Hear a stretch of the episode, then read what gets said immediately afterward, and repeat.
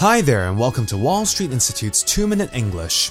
Recently, I saw a film that won four Oscars, also known as the Academy Awards, called The King's Speech.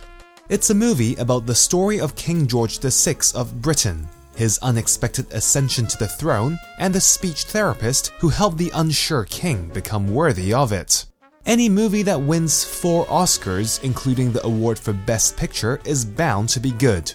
Today, I would like to talk about some common idioms we can use when describing or emphasizing how much we like something.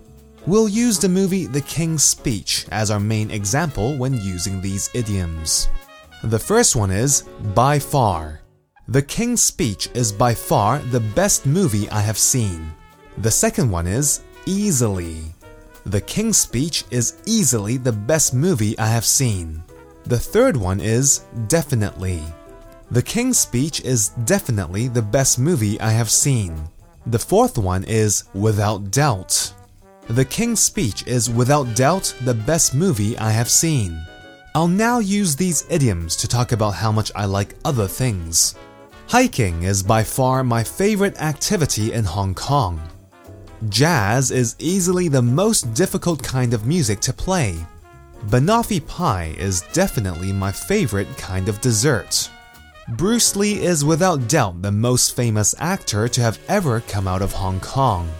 I'll now use these idioms in longer sentences to give you an idea of how they sound. Although I like playing music, hanging out with friends, and watching movies, hiking is by far my favorite activity in Hong Kong.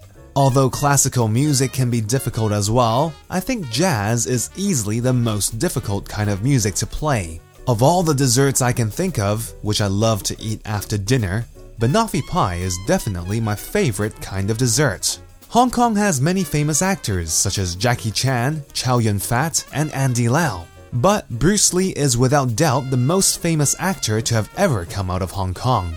Well, that's all for this week's 2 Minute English. Bye bye!